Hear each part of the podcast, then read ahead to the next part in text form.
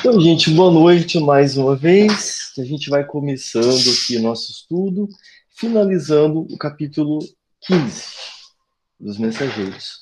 Então, puxando o fio da meada, é, só para relembrar, o Vicente e o André Luiz é, tiveram um, um grau de desbloqueio da capacidade deles de entrarem nos casos dos assistidos, entrarem nos casos da, da vida é, até de outras vidas da, das pessoas que eles estavam é, perscrutando, né? Que eles estavam atrás de uma assistência, ajudar essas pessoas. E isso é uma propriedade que eles adquiriram e uma autonomia, ou seja, eles não precisariam de outras pessoas para poder passar aquelas informações que eles tinham essa capacidade agora de visualizar, né? Mas tudo com um determinado grau, de acordo com a capacidade e o equilíbrio deles de visualizar situações às vezes complexas, né? E difíceis de lidar emocionalmente. Então, o Aniceto, ele narrou ali para o André Luiz e o Vicente, que aquelas paisagens que eles estavam vendo, que eram paisagens com ventos gelados, uma vegetação estranha, um lugar assim com uma densidade grande devido ao desequilíbrio da população é, terrestre encarnada e desencarnada que estava emanando e chegando até aquela região, né? Então ele usou um termo que é, é como se existissem mundos dentro de mundos, dimensões é, dentro de outras dimensões.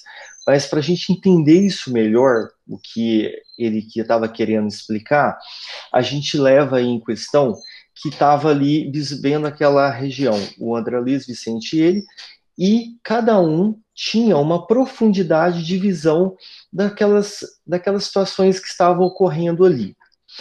É, era como se eles tivessem graus diferentes de miopia. Um tinha um grau de miopia, outro um grau e meio, outro dois graus de miopia. Cada um deles tinha uma capacidade diferente de, é, de perceber os detalhes que estavam acontecendo ali, né? E essa situação, ela ocorre muito devido à, à diferença de ondas mentais que eles enviavam. Quanto mais avançado o espírito é, moralmente, mais ondas mentais ele consegue emitir. Emitindo mais ondas mentais, ele consegue uma densidade mais baixa do perispírito dele. E o perispírito também está sob o efeito da gravidade, ou seja, a gravidade agindo sobre o corpo perispiritual, é, quanto mais rarefeito, mais altitude eles conseguem atingir, né? E a densidade ali da, daquela região, ela também trazia a dificuldade é, deles é, raciocinarem, deles sintonizarem com a realidade, né? Mas é, a gente sabe que os, é, os mentores, eles conseguem perceber as nossas ondas mentais e as nossas formações mentais. Isso é, ele consegue perceber as nossas limitações e as nossas capacidades, né? Então, por isso que eu trouxe um memezinho aqui, que eu vou apresentar para vocês.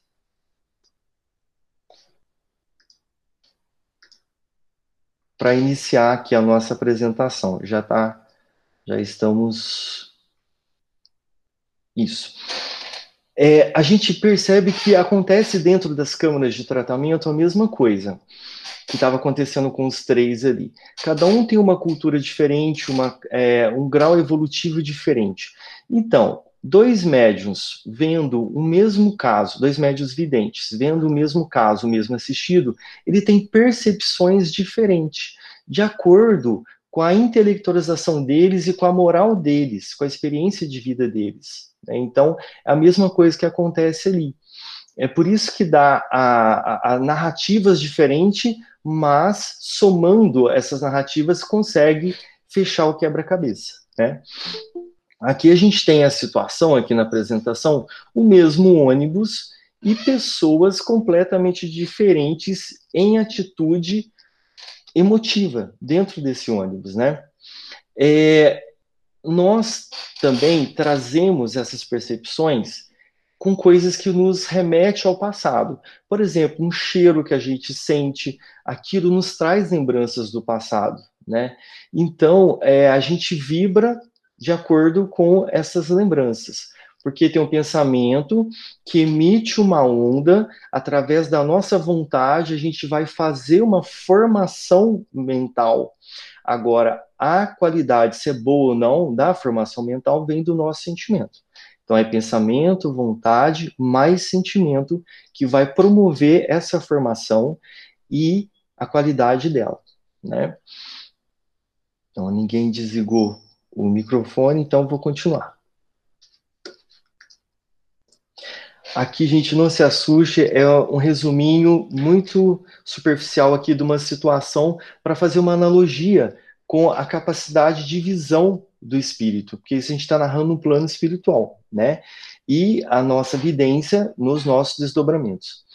É, a capacidade é, de visão que nós temos de acordo com as ondas que chegam aos nossos olhos é essa pequenininha aqui, ó, visível, só esse pedacinho. Nós temos todo esse segmento que existe que não é perceptível por nós. Então, acima do que a gente não consegue ver, é ultravioleta. Abaixo do que a gente não consegue ver é o infravermelho, uma infinidade de ondas. Olha como tem a limitação nossa aqui. E olha como existem as limitações de evidência no plano espiritual também e de perceber detalhes que tem ali nas paisagens, nos acontecimentos, né? Dali onde eles estavam. Aqui nós temos também um espectro visível, de, essas ondas a gente consegue perceber, a gente consegue identificar, abaixo disso não, acima disso não. Quanto mais ondas que está aqui a nossa é, esquerda, mais é, capacidade de emitir ondas tem o espírito, ou seja, um padrão evolutivo mais alto dele. Quanto menos ondas, aqui à direita a gente tem que uma onda só, menos capacidade de emitir, ou seja, menos, é, menos moral tem essa pessoa, né? Menos evolução espiritual tem essa pessoa. Vamos continuar. É, aí eles estavam vendo aquela paisagem e começaram a perceber vultos, vultos que estavam muito assustados com eles, porque eles estavam acendidos pelo espiritualmente, estavam irradiando grande quantidade de luz. Aí foi onde Aniceto falou para eles o seguinte: procuremos interromper os efeitos luminosos do nosso corpo espiritual. Bastará que pensem com vigor na necessidade dessa providência. Estamos atravessando extensa zona a que se acolhem muitos desventurados, e não é justo humilhar os que sofrem com a exibição dos nossos bens. Aquelas luzes assustavam, elas, elas estavam muito diferentes do padrão vibratório daquelas pessoas que estavam ali habitando aquele lugar. Aí eles simplesmente conseguiram é, cessar aquela irradiação forte e intensa através da vontade deles, né? E, para encerrar, Após algum tempo de marcha e silêncio, divisamos ao longe um grande castelo iluminado. Aniceto fez um gesto significativo com o indicador e explicou: é um dos postos de socorro de Campo da Paz. Então, dali onde eles estavam, eles caminharam um pouco mais e onde conseguiram avistar esse posto de socorro que estava lá, né? E, e assim, o Francisco vai passar aí para o capítulo 16, né, dando essa continuidade, aí fica essa mensagem para vocês que tem um pouco a ver com esse final da nossa do nosso estudo desse capítulo. Para entender nossas energias emocionais, não somos o que os outros dizem que somos, nem somos o que pensamos que somos, somos o que sentimos. Então, gente, obrigado aí pela paciência. Vamos lá, mestre Francisco, é contigo. Olá, tudo bem? Todos estão ouvindo aí? Legal. Gente, assim, olha, sobrou para mim o capítulo 16 e 17, muito legal. Como nosso objetivo é observar os aspectos referentes à mediunidade, eu achei esses dois capítulos muito pobres nesse aspecto, né? E, e é, que me chamou a atenção é, foram alguns aspectos da parte psicológica, né? É, que eu vou ressaltar aqui. É óbvio que se alguém tiver é, observações que tenha achado pertinente, manda ver, é só, né? À vontade, sem problema nenhum. Então, assim, a, a parte que eu mais gostei no início do capítulo 16 é aquela observação que o Aniceto faz aos, aos seus pupilos, né? Os homens, de modo geral, não se modificam com a morte física. Isso é uma verdade que a gente tem constatado nas nossas tarefas, é, e na conversa com o plano espiritual. Então, é, é uma coisa que a gente tem que estar muito é, sabedores dessa condição, né? Nós não vamos nos transformar apenas porque perdemos o corpo físico, nós vamos estar vibrando na mesma frequência, com, os, com as mesmas encrencas mentais que hoje alimentamos.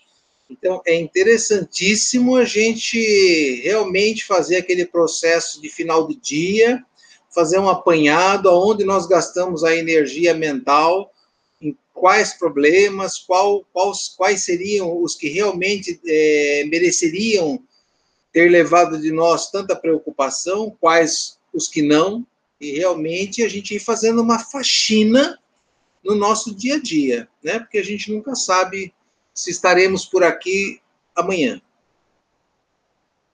É, antes ou até aí, alguém tem alguma coisa já a observar, gente? À vontade, viu?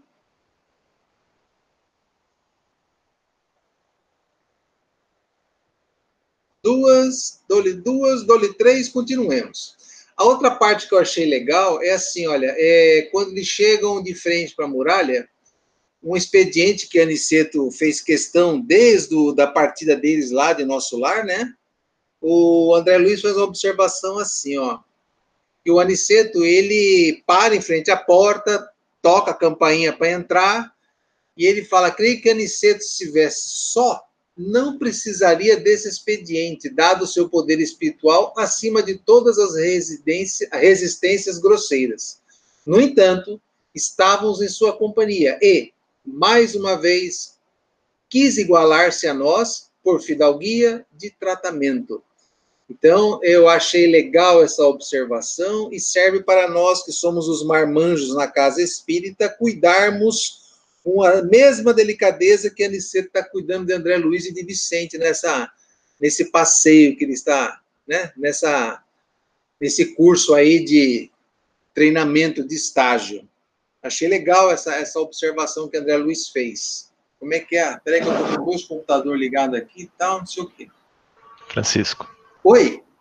É, logo depois ele comenta, né? Ele fala assim, ele fala assim: ocultar a própria glória é do código do bom tom nas sociedades espirituais nobres e santas. Perfeito. Isso eu achei interessante porque é, mesmo a gente tendo conhecimento no lido com os espíritos que vão se manifestar na Câmara, aqueles que têm mais ignorância, a gente precisa tratar exatamente como Aniceto tratava é, esses dois pupilos dele. Né? Não importa se é, é o, encarnado que está procurando a casa espírita e está começando, o neófito, ou se é um espírito que está se manifestando e nunca ouviu falar das verdades é, espirituais. Isso é muito interessante para nós médiums e trabalhadores das câmaras, né? É, e para nós cristãos também é interessante. Uma vez nós contratamos uma moça para fazer faxina aqui em casa e a Débora, no final do dia, reclamou que ela não sabia limpar banheiro. Falei, Débora, você perguntou se na casa dela tem banheiro? Como? Como pode? É, claro que tem. Falei, você perguntou? Não, mas tem que ter. Falei, não, não tem que ter. Na sua casa tem um, dois, três, mas na dela tem? No dia seguinte, estamos tomando café, a menina passa, ela pergunta: escuta, você tem banheiro na sua casa? Não, não temos, não. Eu falei, olha, é, é, uma perguntinha curiosa, como é que resolve a questão? Ah, a gente tem uma mata atrás lá de casa e a gente abre uma picada lá e resolve a situação no mato. Ah, entendi. Então, assim, ó, é, a grande cobrança da espiritualidade nossa é em relação é, muito mais a nossa atitude fora da casa espírita do que dentro. Porque dentro todo mundo, quando entra na casa espírita, põe aquele jalequezinho branco lá e até a gente fala mais mansinho, mais molinho, fica até mais simpático, né? Eu até retribuo os abraços que alguém quer me dar, esse tipo de coisa. Mas e fora? É o grande lance. A Aniceto está dando um, um toque para nós aí do, do, da verdadeira necessidade da gente estar atento aos que estão no caminho conosco, né? Um pouquinho mais atrás. Ele não é à toa que ele é dirigente de divisão lá no, no, nosso lar, né? Já estar em nosso lar já é uma glória. Você ser dirigente do nosso lar, então, é, é um, um currículozinho um pouquinho mais formoso, eu diria, né? Então é bacana isso aí. E é legal o André Luiz dar esse toque para a gente, para que a gente realmente assimile mais esse, esse, essa puxadinha de orelha, né? E nesse mesmo capítulo, um pouquinho mais abaixo, ele coloca assim: é, turmas variadas de homens e mulheres dedicam-se a serviços múltiplos. Ninguém parecia dar conta da nossa presença. Tal interesse que o trabalho despertava em cada um. Quer dizer, os indivíduos, para estarem neste pronto-socorro, que é a nível de umbral, é, já eram trabalhadores bem imersos na atividade que estavam fazendo, né? Então, assim, eles tinham foco, também é um comportamento psíquico bastante interessante, a gente precisa ter foco, a atenção voltada para os objetivos, e, e, eu achei legal que o André Luiz também ressaltou esse tipo de comportamento dos trabalhadores. E aí, o Aniceto fazendo uma observação quanto ao ambiente, né? Ele fala assim, ó, esta paz reflete o estado mental dos que vivem neste pouso de assistência fraterna. Ele não está falando dos assistidos, são os, os trabalhadores, a equipe, né? Que, que povoa aquele espaço. E ele coloca um pouquinho mais à frente: a natureza é mãe amorosa em toda parte, mas cada lugar mostra a influência dos filhos de Deus que o habitam. Cada lugar mostra a influenciação dos filhos de Deus que o habitam.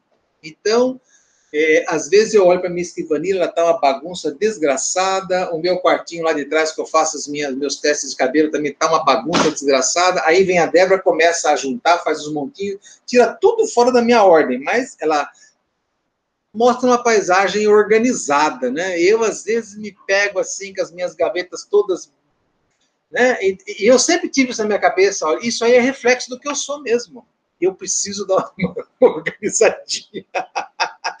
em mim e também nas coisas externas. Né? Eu acho que o ambiente externo é muito reflexo do interno. Então a gente precisa olhar para nossas casinhas, para o nosso meio ambiente, assim, e ver como eles estão, porque é, é uma ajuda, é um feedback, né, do nosso estado. É bacana isso aí, viu?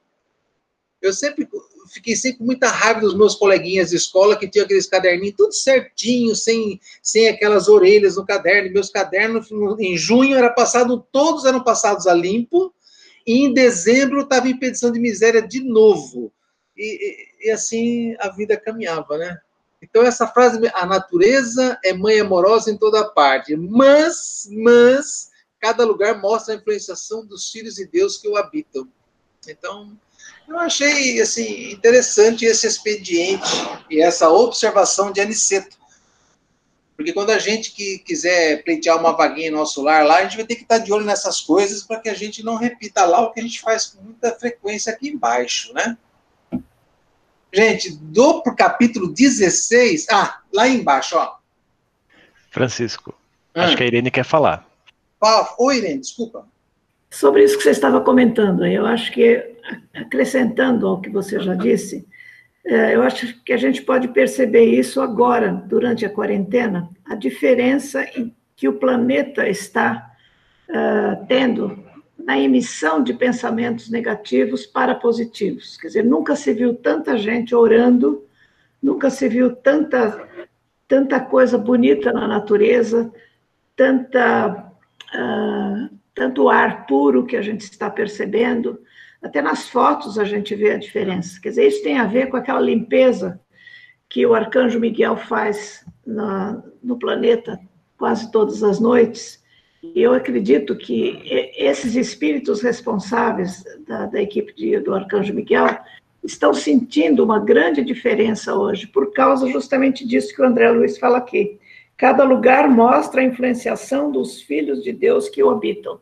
Nós, os filhos de Deus que habitamos esse planeta, estamos emitindo melhores pensamentos do que antes. É o que eu penso. É Ô, Francisco.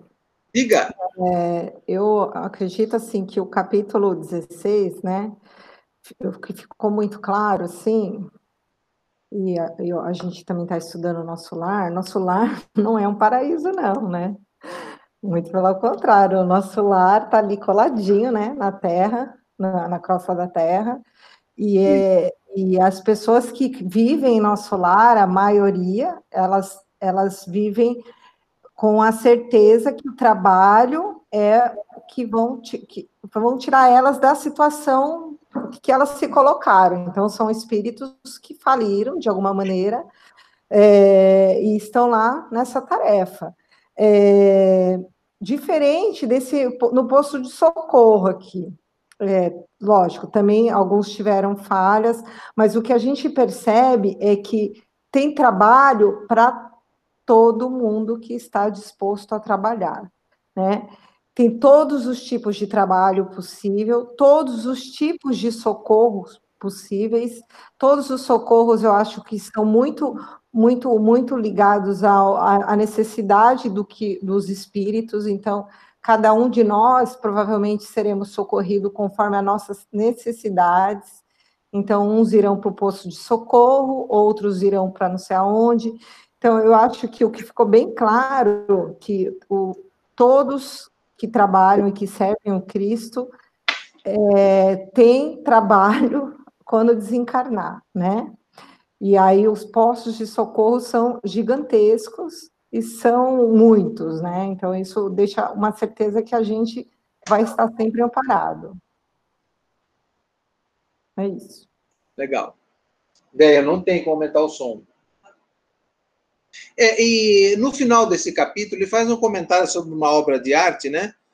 Que é, eu só destaquei uma pequena explicação, uma, não é uma explicação, é uma conclusão que o André Luiz chega a respeito da explicação que o dirigente desse, desse posto de saúde, desse posto de socorro, faz a respeito de um quadro que ele observa lá, né? E esse é um quadro que ele julgava ser a cópia de um que está lá na Terra, que está aqui na Terra, e muito pelo contrário, é, foi a Terra, foi um camarada que saiu daqui, foi lá, viu o quadro e tentou reproduzi-lo aqui embaixo. E André Luiz faz uma observação. Vi agora explicada a tortura santa dos grandes artistas, devidamente inspirados na, na criação de obras imortais. Agora reconhecia que toda parte, toda arte elevada é sublime na terra, porque traduz visões gloriosas do homem na luz dos planos superiores. Deu para acompanhar aí? O que, que, o Juliano colocou esse quadro aí? Esse é esse quadro, esse quadro que a gente, que o André Luiz viu lá. Ó, depois você precisa ensinar a gente a fazer isso aí, viu? Porque você só coloca, mas não dá a aula de competência técnica para fazer essas, essas gravuras aí. É isso, gente. É, é, por isso que algumas observações, os espíritos falam né, que o que nós temos aqui é uma cópia pálida dos andares de cima e algumas outras dos andares de baixo. Ai, Senhor. Segundo my wife, as de baixo são muito mais é, escancaradas para nossa visão, né? Agora, uma coisa que eu achei interessante, no finalzinho do 16, é a última frasezinha. Necessitam refazer energias e repousar algum tanto. Então, é, esses nossos amigos também têm que fazer a reposição energética dos seus corpos perespirituais Eu não digo Aniceto, mas os dois primeiros, o Vicente e ele, talvez, né? Acho que é isso. Por que não Aniceto? É, não sei, não sei também. Eu suponho, é uma suposição. A gente percebe que, lendo o doutor Inácio, por exemplo, ele se refere ao descanso que eles têm toda, todas as noites. Não é como nós, que dormimos oito horas por noite, mas eles dormem. É, um pouquinho, né? Um bom sim. tempo, sim. Eu nunca li nada a respeito disso, mas. Agora, no capítulo 17, aquela velha história se repete. Eu gostaria que as moças saíssem um pouquinho do curso e voltassem daqui uns cinco minutos, que eu vou falar sobre o nosso amigo que foi socorrido pela esposa, de novo, depois de ter tropeçado um bocado na vida. Alguém já ouviu esse tipo de situação relatada em algum romance espírita? A dona Irene, abra o seu microfone aí.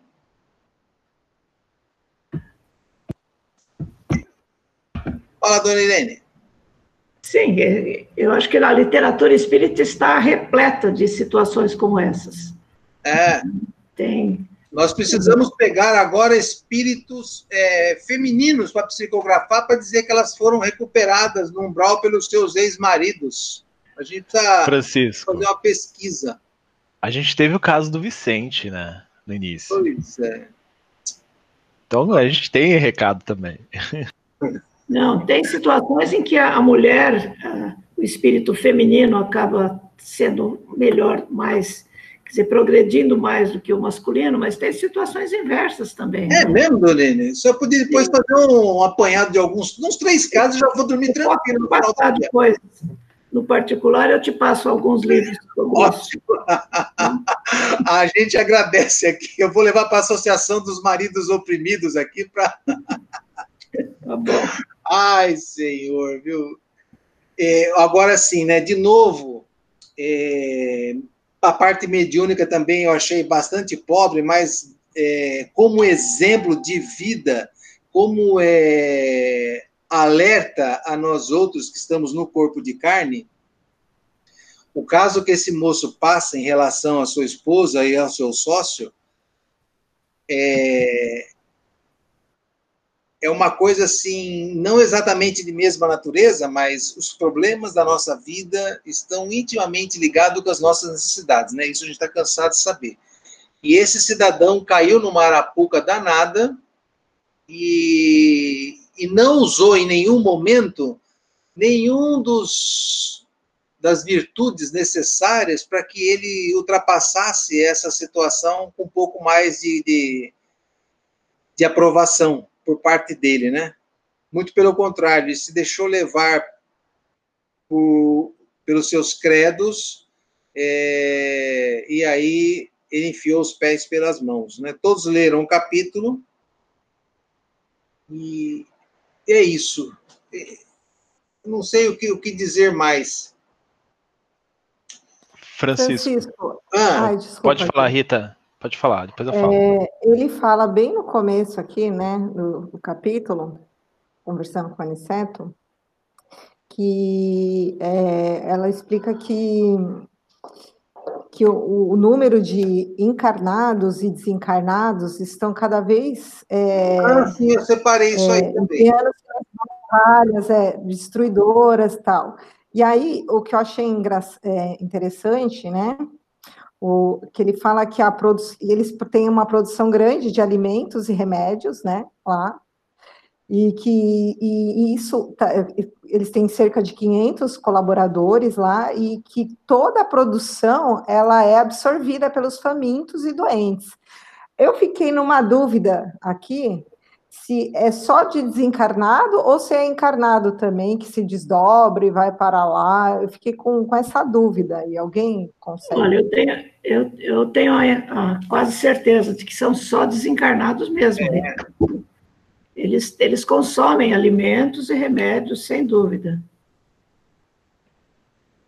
Tem um livro do doutor Inácio Ferreira, em que ele descreve uma peregrinação que o pessoal do, do Hospital Esperança fez junto com o Chico Xavier, na véspera de Natal. e levaram sacolas de mantimentos, pomadinha do vovô, para distribuir para os espíritos que ficam uh, nos lugares assim mais absurdos que a gente possa imaginar, em buracos até, uh, nos caminhos que o Chico conhecia muito bem e que ia visitar famílias uh, que, ele, que ele conhecia há muito tempo e, fazia a mesma coisa que ele fazia aqui no, ele faz lá no, no plano espiritual a mesma coisa que ele fazia quando estava aqui encarnado. Então, isso é normal, quer dizer, nós estamos acostumados a pensar que espírito não precisa de uma porção de coisas, mas o perispírito nosso ainda é muito parecido com o nosso corpo. Nós temos muitas necessidades, teremos muitas necessidades depois de desencarnarmos. Enquanto estivermos nesse estágio evolutivo em que nos encontramos, né? É o que eu penso. É, não, isso eu, eu, eu tenho certeza disso, né? A gente, na própria nas câmaras, na quarta-feira, a gente por vezes é, é solicitado que façamos é, uma mentalização para poder é, colocar alimento, água, né, para o espírito desencarnado. Mas eu fico pensando aqui se a gente, quando desdobra, se a gente não acaba fazendo parte desses espíritos sofredores, sabe? E Quer fazer uma no espiritual, Rita? É, tomar um remedinho. Meu, gente, eu não duvido. Eu não duvido. A impressão que eu tive é que são dos desencarnados que já conseguem ser resgatados, mas estão ainda transtornados. Então, está é, tá chegando grande quantidade ali deles, talvez pela Segunda Guerra Mundial, algo assim, na época, não sei, né? Mas estava tendo um conflito aqui na crosta e a gente vê que não, não tem milagre. Tudo que é produzido é um trabalho árduo, é dedicação, eles têm a limitação de o máximo que eles conseguem produzir de alimentos e remédios, e, e eles até ficam sem para deixar para aqueles que mais precisam, né? Eles priorizam a necessidade, né, de quem vai é, receber ou quem vai ficar em falta, né? Então até estava conversando com o Juliano sobre isso. Aqui, quando entra nas situações de greve do caminhoneiro, ou agora, a gente já tenta acumular grande quantidade, e, e, lá é o contrário, nas situações eles tentam dividir o máximo possível, né? E isso me chamou a atenção também. E, inclusive, não é porque está numa colônia de pronto-socorro que não tem é, a, necessidade, que vai faltar um pouco também. Então, a gente, é, eu acabei assim, adquirindo esse conhecimento, ou seja, lá pode acontecer de até ter alguma necessidade de alguma coisa importante ali de medicação também, né, se faltar trabalhador, né, não tiver esse número suficiente aí de pessoas que estão trabalhando, né, para produzir. Eu tenho uma bem no início do capítulo, a Aniceto pergunta, né, e qual a sua impressão dos serviços em geral? Pergunta pro pro Alfredo, e onde o Alfredo responde né, que o presente período humano é de conflitos devastadores e as vibrações contraditórias que nos atingem são de molde a enfraquecer qualquer ânimo menos decidido. Então, é, todos aqueles, eu acho que aqui ele inclui os trabalhadores, né, os, os que estavam lá ajudando, é, se estivessem, se esmorecessem, se fizessem qualquer coisa, não tivessem um pensamento firme, a vontade firme, o ânimo firme, eles seriam atingidos por essas vibrações é, e conflitos que a, as mentes humanas estavam emanando por estar naquela, naquele período é, inicial da Segunda Guerra. Né?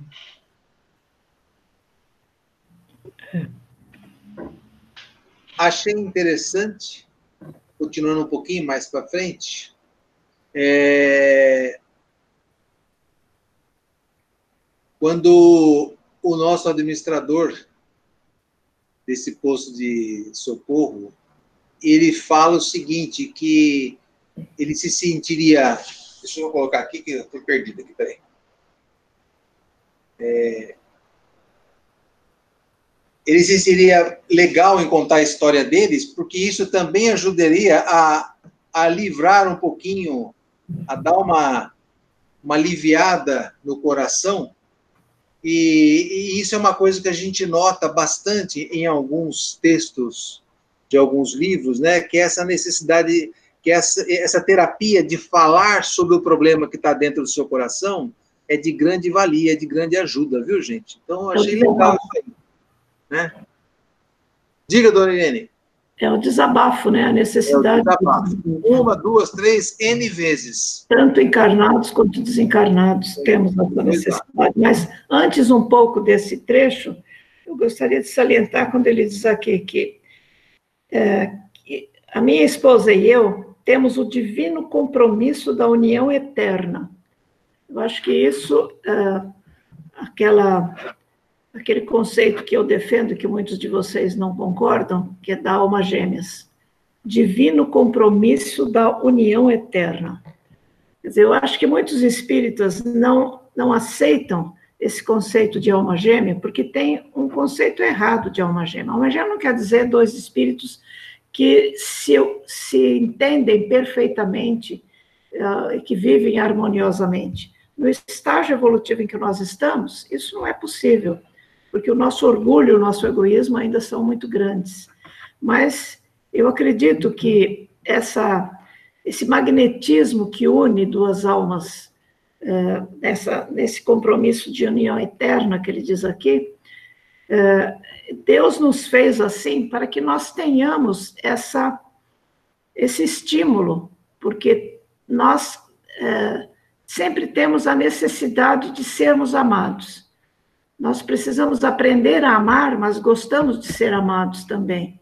E eu acho que essa, essa alma gêmea que vai nos ajudar a um dia, na, na eternidade, nós aprendermos a amar o nosso próximo incondicionalmente, indistintamente. Quer dizer, nós começamos a aprender esse amor através da alma gêmea, errando, acertando, matando, morrendo, traindo, até que é, um dia a gente aprenda a se amar e futuramente nós dediquemos esse mesmo amor a todos, à humanidade inteira. É o que é, no capítulo 11, no item 8, é, a mensagem que o Espírito, me esqueci o nome dele agora, fala sobre isso. Ele descreve detalhadamente como é que vai ser. E ele termina dizendo: a tarefa será árdua e demorada, mas se cumprirá. Obrigada, Francisco. Capítulo 11, item 8, da onde, dona Irene? Olha o microfone. Do Evangelho segundo o Espiritismo. Tá legal. É, é Fenelon, Irene? Fenelon, isso. Obrigada, Miriam. Você sabia decor, Miriam, ou tá com colinha aí? Não, é, é que, que a gente ele... usa isso no autoconhecimento, né? Ah. Exatamente, ela bate muito nessa, nessa é, tecla. Entendi. Então, é, acabei que meio decorei. Entendi. É, eu acho que uma fala, ele estava contando a respeito do, da, da aventura dele quando encarnado, o administrador do posto de socorro. Vocês percebem que eu já esqueci o nome do administrador do posto de socorro, porque eu só cito o, cargo e não o nome, né? Alfredo. Alfredo. Isso. o senhor Alfredo aqui, ele fala assim, é, minha responsabilidade é enorme no campo dos negócios materiais e, longe de compreender as obrigações sublimes de esposo e pai, não procurava atender aos deveres justos para com o lar e os dois filhinhos que Deus me enviara ao círculo doméstico. Quer dizer, ele começou a avalizar o seu desastre no campo doméstico, que é por onde realmente o espírito tem que se observar, né? É dentro de casa que você mostra qual é a tua, porque é com eles que você está comendo mais de um quilo de sal. Então, é um, a, a espiritualidade tem chamado bastante a atenção nossa referente à a, a, nossa é, atuação a nível doméstico. A atual pandemia nos enfiou de novo dentro de casa, né? Então, agora, segura, negão, porque a partir daqui é que vamos à prova dos nove. Não é verdade? Alguns maridos já estão ligando para mim, mas eu estou mandando muita vibração para eles e está quase indo tudo bem. É, aí ele coloca assim, ó, esqueci-me, contudo, de que a virtude a qualquer tempo será atormentada pelo vício e minha nobre companheira foi vítima de maldade de um amigo desleal, com quem tinha eu inúmeros interesses em comum no campo monetário. Minha esposa sofreu em silêncio a perseguição dele por alguns anos consecutivos. E quando meu desventurado sócio verificou a inutilidade da atitude criminosa, em franco desespero buscou envenenar meu espírito desprevenido.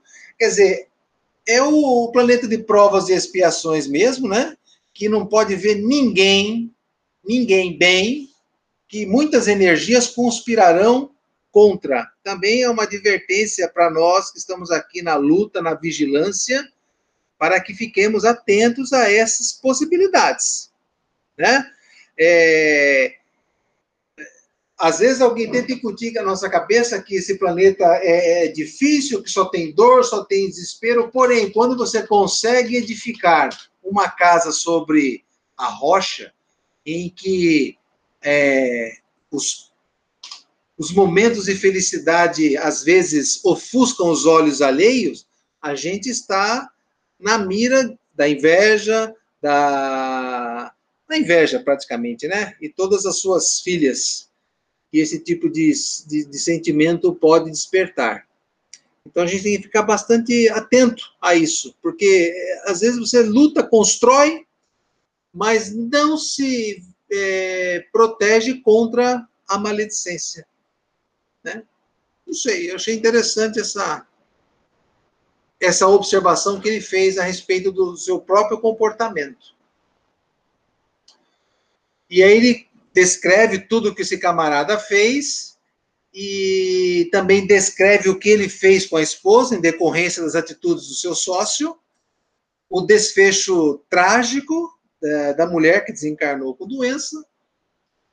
E, e no final ele coloca lá que, que ele desencarnou também, né? Ele fala assim: não preciso dizer que recebi de Ismalha todo o amparo que necessitava. Todavia, infelizmente para mim, estávamos separados. Não merecia a bênção da união sublime. Ismalha segue-me de perto, mas tem residência num plano superior, que devo esforçar-me para alcançar. Desde muito, dediquei-me aos serviços do nosso posto de socorro, consagrei-me aos ignorantes e sofredores. E minha santa Ismalha vem aqui mensalmente incentivar-me o bom ânimo e amparar-me nas lutas. Tá? Isso aí é o, é o. Ele coloca assim: estou resgatando crimes de precipitação pela impulsividade delituosa. Perdi minha paz, meu lar e minha devotada companheira. Conforme ouviram, não matei, nem roubei a ninguém, mas envenenei-me a mim mesmo. Quer dizer, eu achei importante essa observação, porque nós pensamos é, que somente as coisas externas, né, é, materiais, é, que, possa, que podem vir a ser considerados crimes, mas não. As nossas atitudes, os nossos pontos de vista têm reflexo e têm é, ressonância em nossa vida espiritual. Quanto tempo esse camarada vai levar para resolver a vida dele aí? Né? Quantos anos? É, é, é conforme a Haroldo Dutra fala de vez em quando nas palestras, né? às vezes 10 segundos de tragédia você vai levar 400, 500, 600 anos para resolver. Olha, não é fácil, né? Ô Francisco, é, achei interessante que o, o, o, Vicente pergunta, né, por que, que a Ismária, se ela não pode se transferir, já que ele não pode né, subir, por que, que a Ismália não desce? Né? E aí ele fala lá que ela tem trabalhado para isso, tal, só que ele precisa conhecer o preço da felicidade para não menosprezar de novo as bênçãos de Deus. Então, é, isso é, é, ele fala, é necessário que eu aprenda a subir. Por esse motivo, ainda não recebemos a devida permissão do definitivo consórcio espiritual. Então, para o Alfredo, não adianta é, simplesmente ele só trabalhar ou servir. Ele precisa é, aprender, a maior lição que ele tem que aprender, que a gente estudou, é valorizar a felicidade e as coisas boas que ele tinha, que ele acabou não valorizando na, enquanto estava encarnado, acabou né, não dando o valor necessário para as coisas que ele tinha na Terra, para a esposa boa, para os filhos, para uma vida confortável que ele tinha. E então não adianta, por mais que esse amor, né, da Esmalha entre eles seja um amor de alma gêmea, ele, ela mesmo ela é, morando em esferas mais altas, ela, tanto ela como ele precisam compreender que cada um tem um tempo necessário para o aprendizado. Então, na hora que ele estiver é, aprendido a lição de valorizar né, a, a, felicidade, provavelmente esse consórcio entre os dois planos será validado, né? Então, mas sabe uma coisa que eu achei é, assim uma baita advertência. Vamos nos colocar no lugar desse moço aí que agiu desse jeito. Meu, ele chega em casa e pega um cara correndo da casa dele. Acha peças de roupa no quarto da mulher dele. E, quer dizer, concretamente, ele se deparou com uma realidade. É um negócio assim, dificílimo dificílimo. É... Eu fico pensando exatamente esse tipo de situação. Você vê, sente a pancada no coração, e como você vai reagir é que vai te dizer para onde você vai depois. Dá uma, dá, uma, dá uma olhada nisso. Né? É um negócio assim. Eu estava, enquanto falava com você, lembrando de uma passagem lá do livro do irmão X, eu não sei se da Boa Nova, mas eu esqueci. Eu estava aqui refletindo sobre essa situação desse camarada. Meu Deus do céu! Então, todas as situações dificílimas que nós estamos passando nesta encarnação são os nossos testes, as nossas necessidades e o nosso comportamento é que vai determinar o caminho que nós vamos ter depois do desencarne, ou até durante a própria existência. Só que assim, nosso comportamento será baseado nas nossas crenças. Quais são as que estarão valendo no momento da prova? Né? São crenças que estarão sendo balizadas pela benevolência, pelo altruísmo, pela resiliência, é, enfim, quais são os, os requisitos que estão armando o nosso espírito? para a solução e enfrentamento da vida. Seja qual for o problema. Qual for o problema. Porque esse moço ele agiu com orgulho e egoísmo lá em cima. Né? Então, Francisco, ele tinha as evidências ali na frente dele diante daquela armadilha que foi criado. E com evidências já fica mais difícil falar que não aconteceu, né? Então a solução para ele teria sido assim, a, o perdão, é, se ele a ama, se ele quer manter o lar, vamos dar uma segunda chance, uma oportunidade. De repente, seria o pontapé inicial, até as coisas se resolverem ou se evidenciarem, né? Eu acho que seria acaba tendo que partir para esse lado. E ela, com a resignação que ela teve aqui, é onde ela conseguiu é, chegar no plano espiritual numa situação muito boa, uma situação elevada. Ela ficou muito triste, ela morreu de tuberculose, ela ficou muito mal emocionalmente, a tristeza aconteceu, mas a resignação que fez com que ela, de repente, conseguiu subir um degrau, conseguir atingir uma situação melhor, né, da, da evolutiva dela. Eu estava até questionando isso. Será que ela já veio com uma situação evolutiva boa e aqui eu tenho quase certeza que a prova raiva de pensar isso, mas eu acho que ela já veio pronta para esse negócio aí. Já veio pronta ou ela cresceu, né? Ou ela conseguiu é, passar muito bem por essa prova aí e subiu na escala evolutiva né, dela. É, eu acho que os dois foram colocados em prova, né? Foi uma prova para os dois. Ele realmente é, não conseguiu porque não perdoou. e ela uh, já tinha, já tinha essa conquista. Quer dizer, quem tem que aprender aí é ele, né? Porque ela já está no plano mais elevado que ele. Por ela, pelo que ele diz aqui, pelo que o André Luiz diz, por ela, ela estaria morando lá com ele, mas os espíritos que dirigem, que, que orientam, que no, sempre tem espíritos mais elevados que nos orientam, né? Eles diziam que não, que ele teria que aprender, porque se ela fosse morar com ele definitivamente, ele poderia continuar errando e não iria aprender a lição. Então, essa conquista é mais dele do que dela, né? Mas aí, de fato, o perdão, a lição para ele seria a lição do perdão e o diálogo. Eu acho que o que faltou muito aí foi diálogo. E é o que acontece muito aqui na Terra, quando existem calúnias, né? Que isso acontece todos os dias no, no nosso, no nosso plano aqui. É, muitas, muitas pessoas caluniam por causa de problemas como esses, mas nem sempre existe o diálogo para saber se é verdade mesmo ou não. Então, a falta do diálogo e a falta do perdão da parte dele é que acabou fazendo com que ele é, sucumbisse na prova, né? É, me chamou a atenção essa questão da motivação dele para tentar conseguir chegar onde ela está. Porque às vezes a gente fica sem nenhum estímulo muito forte, a gente fica numa velocidade assim, de correr atrás da evolução do aprendizado, uma velocidade também meio morna. Aí ele a ama e sabe que ela está lá na frente, ele quer chegar lá na frente com ela. Tá? O empenho dele a persistência dele vai ser diária, vai ser constante, né? Então ele vai ter um digamos, vai acelerar todo esse processo, né? Que onde ela morando com ele, o processo dele poderia ficar morno, né? Teria esse risco de acontecer. E isso acontece muito com a gente também. Eu vejo agora até também na situação que a gente está, que a gente aumentou nossa, nossa, nossas orações, nossa prece, nossa sintonia com o plano espiritual.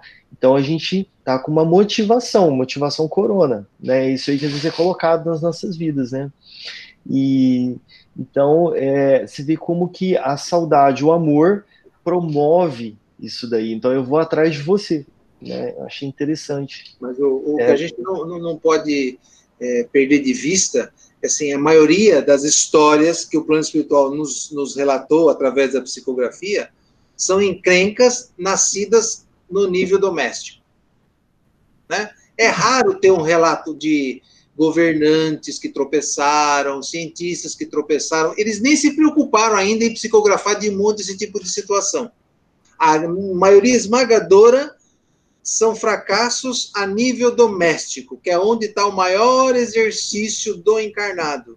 Então, a gente fica preocupado em ganhar uma evolução, uma luzinha, né, um foguetinho a mais na cauda para poder subir um pouco a mais, e não se preocupa é, sabe em quê? Em tirar o prato da mesa e pôr na pia.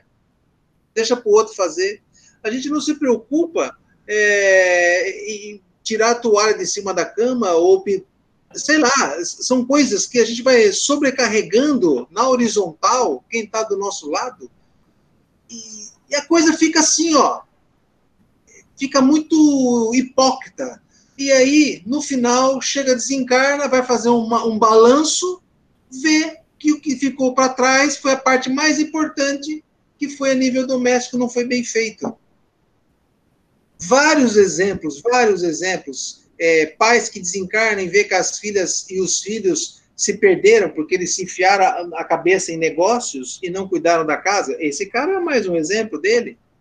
Né? Então, a gente precisa erguer as antenas para o que está acontecendo na mesa que nós estamos comendo como é que está a pessoa do nosso lado, é, como é que está a vibração dela, os olhos dela, porque assim, olhar no olho de que tem na nossa frente, a gente enxerga a alma, e às vezes a gente não quer nem ver, não interessa, né? Então a gente não pergunta o que está acontecendo, vamos conversar um pouquinho, é, é fácil, é barato, é, é assim, não tem custo, e a gente não faz. Então, assim, vida doméstica, gente, é a nossa.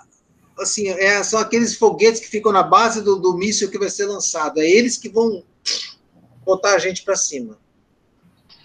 Que a maior parte da nossa vida é feita de coisas menores. Se a gente for Menor. ver o nosso dia a dia 80, 90% são de pequenas coisas, são de detalhes, que no final soma, dá praticamente quase que o nosso tempo todo. Né? Grandes coisas acontecem, coisas intensas, mas não é todo dia, né? Então, o maior aprendizado, o mais importante é nisso aí que você falou, é a nossa conduta nas pequenas coisas. É ali que a gente vai exercitando. É ali que a gente vai conseguindo nos ter mais consciência do que está ao nosso redor, do outro, do que ele está sentindo ali próximo de nós. É, às vezes o mau humor está justificado com uma coisa importante que aconteceu com a pessoa, a gente não tem tempo de ouvir. Eu acho que é por aí mesmo, né? Na gentileza e é, na rua, nas pequenas coisas nas ruas também, que vai somando, né? A paciência com os outros na rua. Então, a gente tem uma, um campo rico de coisas aí, de pequenas coisas, para a gente dar conta disso tudo aí, né? Para que uma, querer uma coisa grandiosa se as nossas pequenas coisas estão ainda bem ralas, né? Então, acho que é uma coisa após a outra, né? A gente ir galgando, né? Há muitos e... anos, desculpa, desculpa, só para concluir que nosso tempo está acabando, assim, há muitos anos vem uma figura de, de, de, linguagem na minha cabeça que é mais ou menos o seguinte, ó, nós hoje, no século 21, ano 2020, somos já instrumentos musicais prontos. Um é piano, outro é violão, outro é guitarra, outro é violoncelo, é, outro é violino. Mas o que, que está faltando agora? É nós nos afinarmos, né? é, fazermos a afinação fina. Nós somos grosseiros. Agora a gente precisa entrar numa, num, num, num mecanismo da afinação. E qual é a afinação? É aquilo que você usou uma palavra muito importante, ó, é gentileza com os nossos laterais. Gentileza. É, humanidade. Eu acho que esse é o grande lance nosso. E sermos humildes para ouvirmos as queixas. Sermos capazes de ouvirmos as queixas, os feedbacks, né? E fazermos uma reflexão, uma, uma pontuação do que pode ser o que não, o que não o que, e o que não é. Para ver o que pode ser mudado. Francisco, eu acho Isa. que, assim, é, ouvindo vocês falarem também sobre o que a gente leu no livro, eu acho que entra bastante essa reflexão, assim, o que a gente, como a gente se vê, né? O nosso autoconhecimento é muito importante aí, porque a gente precisa saber como nós vamos reagir às coisas do dia a dia, a todas as coisas. Então, a nossa reação é muito importante, reagir a todas as coisas no qual nós somos colocados diariamente. Eu acho que a reação do Alfredo, né, o rapaz, essa foi a, a, a, a coisa, né? Eu acho que é aí que pegou para ele. E eu acho que é o que pega para a gente também. Que a gente, às vezes, não sabe separar a atitude das pessoas. E, às vezes, reagimos com demasia, é, de uma maneira extrapolada. Então, é, uma coisa que eu acho interessante a gente trazendo para a nossa vida é fazer essa reflexão de como nós estamos reagindo com as pessoas e com as coisas, né? Porque muitas vezes a gente se depara com uma situação, pode não ser tão extrema quanto essa, mas coisas que nós não, não esperamos e que às vezes a gente vai ter uma, uma reação que vai causar um problema gigantesco ali na frente. Pois é. Não podemos esquecer que no século XVI e XVII a escravidão era uma coisa super normal e aceitável por todos nós, né? Por todos nós. Então a pergunta é: o que fazemos hoje que daqui uns 200, 300 anos vão perguntar, meu Deus do céu, como tinham coragem de fazer isso ou aquilo para as pessoas? O que estamos fazendo? É. Gente, vamos encerrar?